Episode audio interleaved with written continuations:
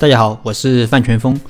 那今天和大家分享的是传统制造业人才流失严重，老板想激励员工怎么做股权激励？那这是前段时间的一个咨询。老板是做自动化设备生产的，创业二十多年，钱呢也赚了一些。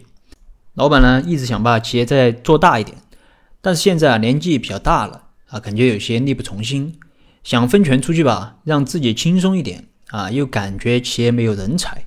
于是找我们做了一个咨询，想看看能不能通过股权激励来改变企业的现状。那我们先是进场做了一些调查，那调查后发现，整个工厂的人才流失非常严重。和员工访谈之后发现，员工普遍都感觉啊干着没希望，很多人都把公司当做一个暂时的栖身之地啊，或者当做一个学习的地方。那整个公司在职超过五年的非常少，而且大家对这些老员工的评价都不怎么样。稍微有点能力的员工，一般在职不会超过三年啊，甚至一年就走了。那整体来说，其实这家企业存在的问题非常的典型。那员工在企业赚不到钱，没有安全感，没有未来。那稍微有点能力的人啊，看透了就走了。老板呢，既不愿意分权，也不愿意分利，那只好什么事都亲力亲为。那累个半死，企业还很难做大。那在了解了基本情况之后啊，我们为其设计了一套三年期的业绩股权方案。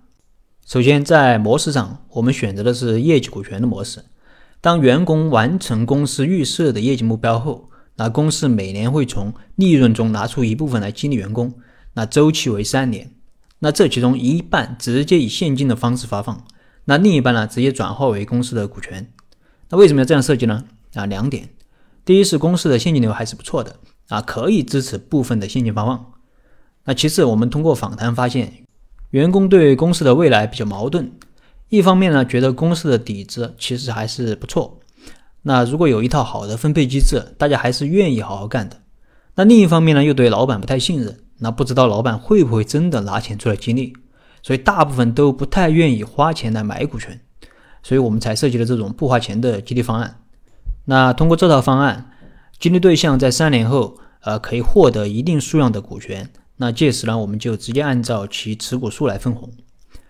那其次，我们让老板选择一批他认为适合的激励对象，那我们再一一进行访谈。那通过访谈，我们会对员工的能力、价值观、入股的意愿做一个评价，最后和老板一起挑选出了三个比较适合的激励对象。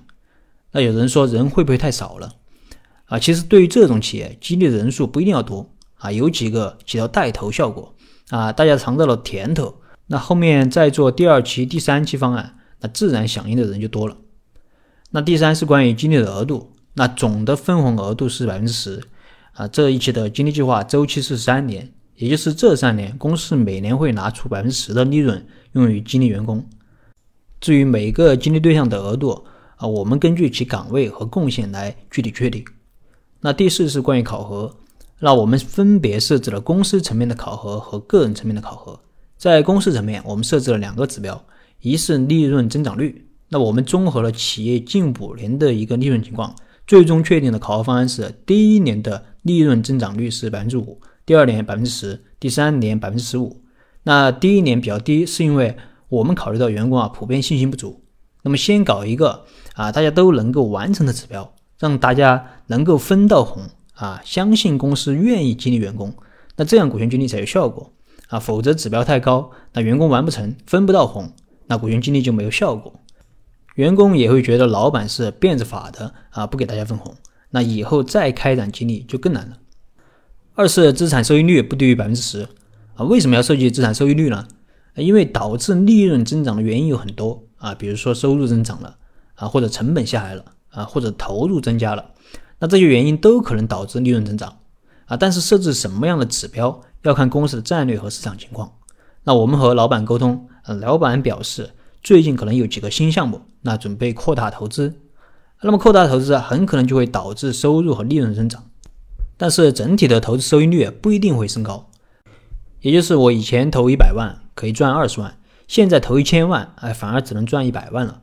那看起来利润是涨了，但是我投入产出比减少了啊。所以为了确保投入和收益成正比。那我们就加入了资产收益率这个指标。只有在公司同时完成这两个指标的情况下，才可以激活百分之十的分红。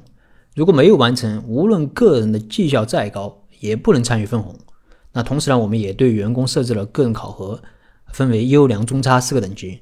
优秀的员工可以拿到百分之百的分红，良好的可以拿到百分之八十，合格的可以拿到百分之五十。那不合格的不参与分红，连续两年不合格的啊，退出股权激励计划。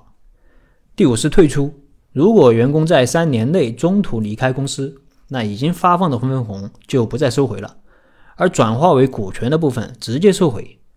那如果员工超过三年离开，那我们分两种情况。那三年后员工获得股权时，会有一个锁定期，锁定期也是三年，在锁定期内退出，我们会按照股权所对应的当初分红的金额回购员工所持的股权。在锁定期外退出，我们会按照公司当时的净资产价格来回购股权。那最后，本次股权激励方案啊，只是第一期计划，那其目的除了激励人才、留住人才之外，最重要的是让员工对企业、对老板重新建立信心。那这样以后再开展第二期、第三期股权激励计划，我们就会有更多的选择。那强调一点，对于这种员工对老板不是很信任的企业，未来可能会存在啊比较大的变数，所以千万不要想做一步到位的方案，应该循序渐进的来。